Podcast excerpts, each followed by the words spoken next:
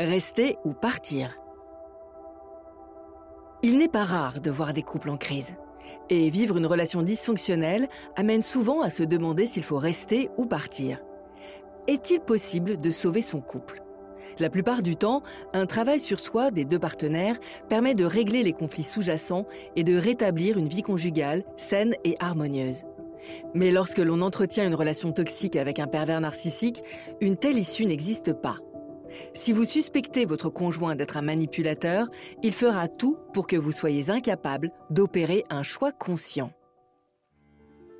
Cette réflexion est tirée d'un article du site internet www.pervers-narcissique.com dirigé par Pascal Couder, psychanalyste et psychologue clinicien, co-auteur de l'ouvrage de référence La manipulation affective dans le couple, faire face à un pervers narcissique.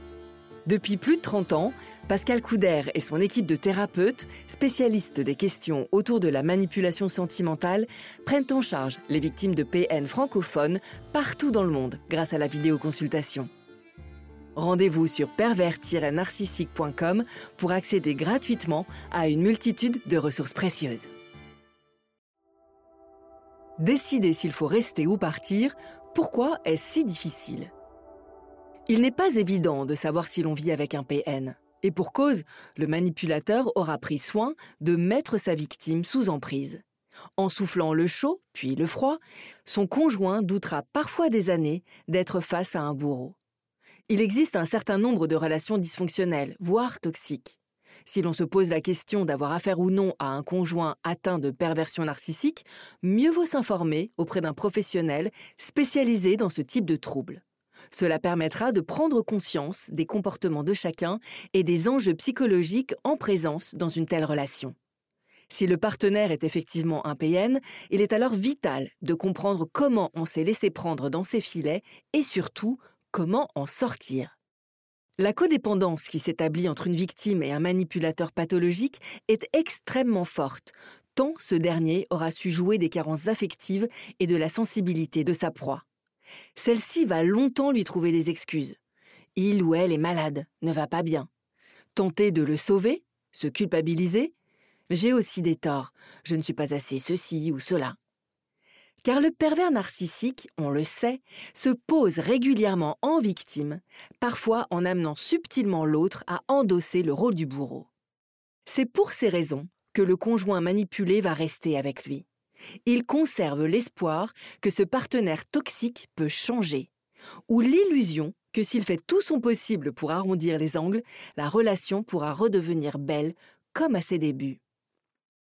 À ce jeu du chat et de la souris, la victime va petit à petit s'épuiser et perdre estime et confiance en elle avant de réaliser qu'elle est face à un virtuose de la manipulation.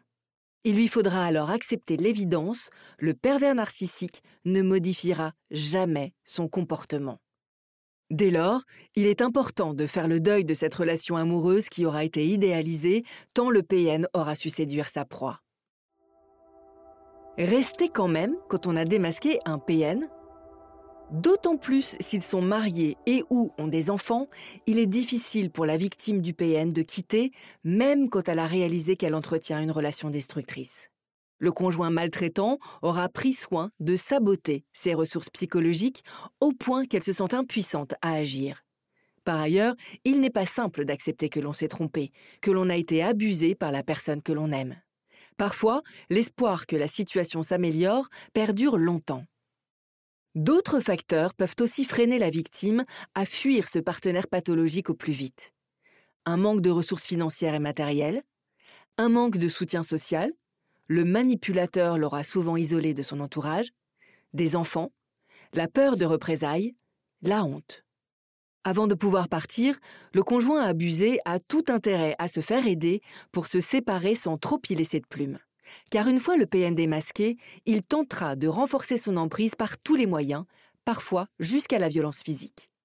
Si la décision est prise de rester, au moins le temps de se préparer à quitter un PN, il est fondamental de travailler sur ses propres failles et carences affectives qui ont permis au partenaire pervers de prendre un tel ascendant sur sa victime mais aussi d'acquérir des stratégies pour se protéger au mieux des assauts d'un tel bourreau. Partir d'une relation toxique avec un PN. Quitter le pervers narcissique est la seule manière de pouvoir se reconstruire. Il est inutile de lui laisser une seconde chance, encore moins une troisième. Car c'est un fait, il ne changera jamais.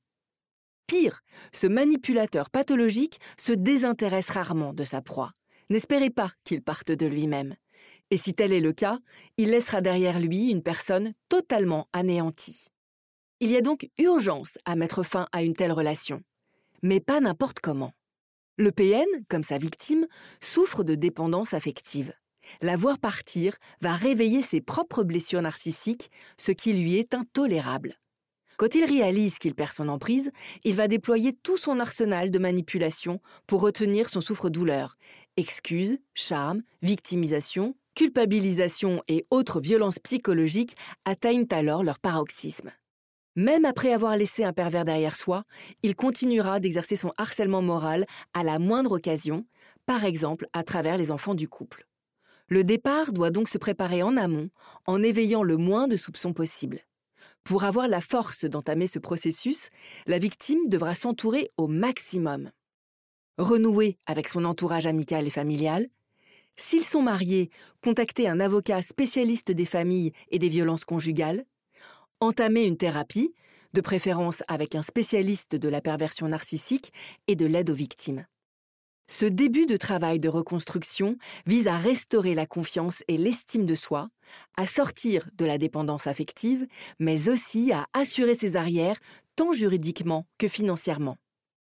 L'objectif sera doter une à une les prises sur lesquelles le PN exerce habituellement sa domination et de déployer des stratégies de communication et de contre-manipulation pour ne pas retomber dans ses filets.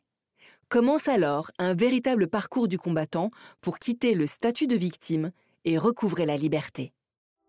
Vous souhaitez entamer ce chemin et être accompagné?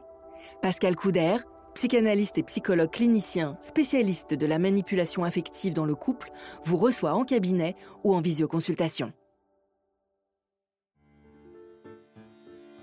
N'hésitez pas à vous faire accompagner par des thérapeutes spécialistes de la question de la perversion narcissique. Rendez-vous sur www.pervers-narcissique.com et trouvez-y de nombreux conseils sur comment gérer la séparation, comment gérer l'après, la reconstruction et vous pourrez également rentrer en contact avec un membre de l'équipe. Ne restez pas seul. Merci d'avoir écouté ce podcast. Rendez-vous très prochainement pour un nouvel épisode. N'hésitez pas à vous abonner pour ne rien manquer des prochaines publications. À très bientôt.